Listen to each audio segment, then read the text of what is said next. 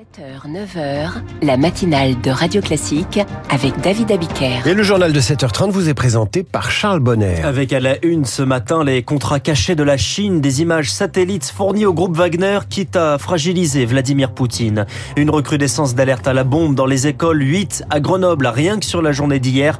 Et puis le Mont Blanc rétrécit et mesure désormais 4805 mètres. Et à 7h40, l'écho du monde et ce rideau de fer annoncé par Vladimir Poutine, suivi du journal imprévisible d'Augustin Lefebvre qui s'intéresse aux chiens de président alors que la Maison Blanche vient de limoger Commander, un berger allemand qui avait la dent dure. Et puis à 8h10, David Barou vous expliquera pourquoi YouTube, la plateforme de vidéo en ligne, ne s'est jamais aussi bien portée. À la une ce matin, la Chine, entre ambiguïté et naïveté. Illustré par ce contrat révélé par l'agence France Presse entre une société chinoise et le groupe de mercenaires Wagner pour la fourniture de satellites d'observation. Un contrat conclu en novembre dernier, avant la mort d'Evgeny Prigogine, avant son coup de force contre Vladimir Poutine, alors qu'il était au sommet de son pouvoir, Marc Tédé. Ces satellites fournissent des images avec une précision de 75 cm, de quoi suivre chaque jour des positions ennemies partout dans le monde sans être repéré. Le chef de la milice Wagner espérait ainsi s'affranchir du renseignement russe, explique l'ancien directeur du renseignement militaire français, le général Christophe Gomard. Prigogine ne faisait pas confiance dans ce que lui donnait comme information l'armée russe à travers le, le chef état-major des armées qui était Gerasimov. Il pouvait l'intoxiquer avec des fausses informations. Alors que là, vous avez une image figée à l'instant T de la réelle situation militaire. En mai dernier, Wagner commande aux Chinois des clichés du territoire russe de la frontière ukrainienne jusqu'à Moscou. Autrement dit, le parcours de Prigogine et de ses hommes un mois plus tard, lors de leur coup de force. Pékin était-il informé du projet? C'est peu probable, juge Paul Charon, spécialiste de la Chine et du renseignement à l'école militaire. A posteriori, ça paraît évident, mais dans la mesure où Wagner est un groupe très proche du pouvoir russe, de Poutine, les Chinois n'avaient pas forcément de raison de penser que ces images allaient servir à un projet de coup d'État. C'était très difficile de tirer ce type de conclusion. Certains estiment par ailleurs qu'en traitant aussi bien avec le pouvoir russe que la milice Wagner, la Chine a choisi de multiplier les sources d'informations stratégiques. Evgeny Prigogine qui est mort dans un crash d'avion en août dernier. Des morceaux de grenades retrouvés dans les corps des victimes selon un rapport dévoilé par Vladimir Poutine lui-même et qui exclut un tir extérieur. Et Vladimir, euh, pardon, et Vladimir Poutine qui rejoue les classiques de la guerre froide. On y revient avec Christian Macarian juste après ce journal. C'est une présence qui fait l'objet de débats, celle de la présidente de la Commission européenne ce week-end à Bordeaux, au campus du Parti Renaissance. Des députés et eurodéputés signent une tribune dans le Figaro ce matin qui s'adresse directement à Ursula von der Leyen, lui demandant un positionnement clair sur le Haut-Karabakh après l'offensive de l'Azerbaïdjan dans cette enclave peuplée d'Arméniens. Ce qui lui est reproché, ce sont des propos tenus avant l'offensive Lauriane Tout-le-Monde l'Azerbaïdjan est un partenaire fiable et de confiance. Ces propos tenus à l'été 2022 par la présidente de la Commission européenne, Aratoranian, ne les a pas oubliés. Il est le président du CCAF, le Conseil de coordination des organisations arméniennes de France. Elle a donné un blanc-seing européen au dictateur azerbaïdjanais pour faire ce qu'il voulait de sa population arménienne. Alors quand il a appris qu'Ursula von der Leyen était invitée au campus de Renaissance... Ah bah j'ai été choqué. Je pense qu'ils ont comme une faute morale, c'est une question de cohérence. L'affaire embarrasse à Renaissance une députée impliquée dans la défense de la cause arménienne, a même envisagé de boycotter la rencontre. L'eurodéputée Renaissance Nathalie Loiseau espère, elle, convaincre Ursula von der Leyen de sortir du silence. Inviter quelqu'un, ça ne veut pas dire qu'on est d'accord sur tout. J'espère qu'elle va soutenir l'Arménie, qu'elle va le dire publiquement. Si elle ne nous croyait pas avant, elle est obligée de nous écouter maintenant qu'un nettoyage ethnique a eu lieu. L'eurodéputé qui a fait voté hier une résolution au Parlement européen.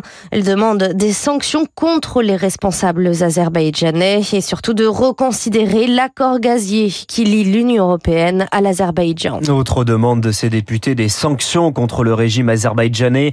Emmanuel Macron estime que ça n'est pas le moment et qu'il faut privilégier le dialogue alors que sa ministre des Affaires étrangères, Catherine Colonna, valide l'expression mais sans l'utiliser, d'épuration ethnique contre les Arméniens. Un accueil des personnes handicapées handicapés en journée pour faire euh, souffler leurs proches. 6000 places supplémentaires seront créées dans les prochaines années. C'est l'un des axes d'une stratégie nationale dévoilée ce matin pour les proches aidants.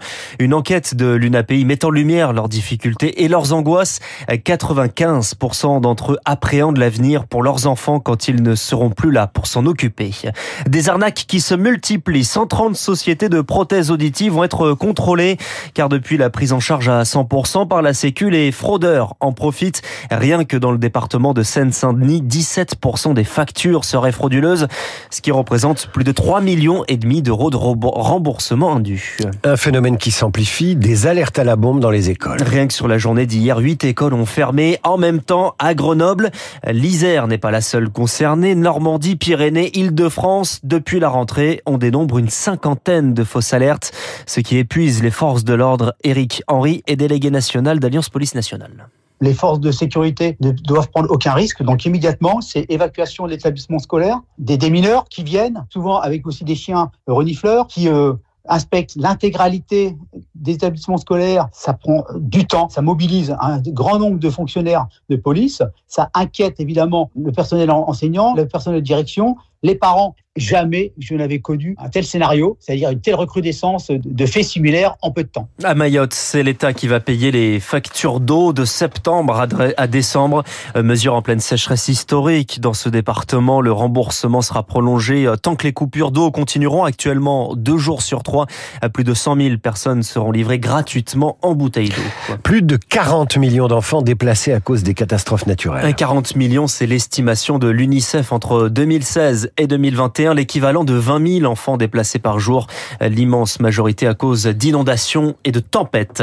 Le Mont Blanc n'a jamais été aussi petit, 4 805,59 mètres. C'est très précis, c'est 2 mètres 22 de moins qu'il y a deux ans. La taille de la plus haute montagne d'Europe oscille assez régulièrement, mais tous les deux ans, des géomètres font l'ascension pour actualiser cette mesure, Johan Tritz. Une première expérience inoubliable pour Cécile Taffin, l'une des trois femmes de l'expédition qui a gravi le Mont Blanc une fierté personnelle, bah oui, de, de l'avoir fait parce que voilà, c'est quand même euh, mythique. On a eu de très bonnes conditions climatiques. Après, ça demande une préparation. Il faut quand même voilà avoir une habitude de l'effort, mais il faut pas forcément être Martin Fourcade pour euh, pouvoir monter au sommet. Et si elle en parle, hein, c'est parce que le multiple champion olympique était à ses côtés pendant les trois jours d'ascension qui permettent de mesurer le plus haut sommet d'Europe. Cette année, on l'a mesuré par GPS et pour la première fois par drone, parce qu'en fait, on fait pas que mesurer juste l'altitude du sommet, mais on modélise la la, calotte donc euh, du, sommet pour voir un peu sa forme et comment cette forme évolue aussi euh, à chaque mesure. Cette année, le Mont Blanc a perdu 2,22 mètres. S'il y a bien un lien avec le réchauffement climatique, d'autres paramètres doivent être pris en compte, explique la géomètre expert. C'est beaucoup plus complexe. Par exemple, un paramètre comme le vent euh, joue énormément. Il est tout à fait possible qu'on ait une altitude plus haute dans, dans deux ans. Date de cette prochaine expédition, pas comme les autres. Le Mont Blanc qui fait l'objet de débats est-il italien ou français? On ne va pas régler hein, cette question ce matin. Vous voulez créer une révolution là? Non, pas du tout. Je sais qu'il y a une brouille diplomatique. Peut-être qu'on va la régler ce soir sur le terrain à 21h à Lyon. En rugby, France-Italie pour ce dernier match de poule au mondial. Les Français n'ont pas le choix. Hein. Il faut gagner pour se qualifier pour les quarts de finale. Et vous, vous revenez euh, à 8h30 euh, pour euh, le rappel des titres, mon cher Charles. Prochain journal à 8h. Dans un instant, l'écho du monde et Vladimir Poutine qui promet un rideau de fer à l'Europe.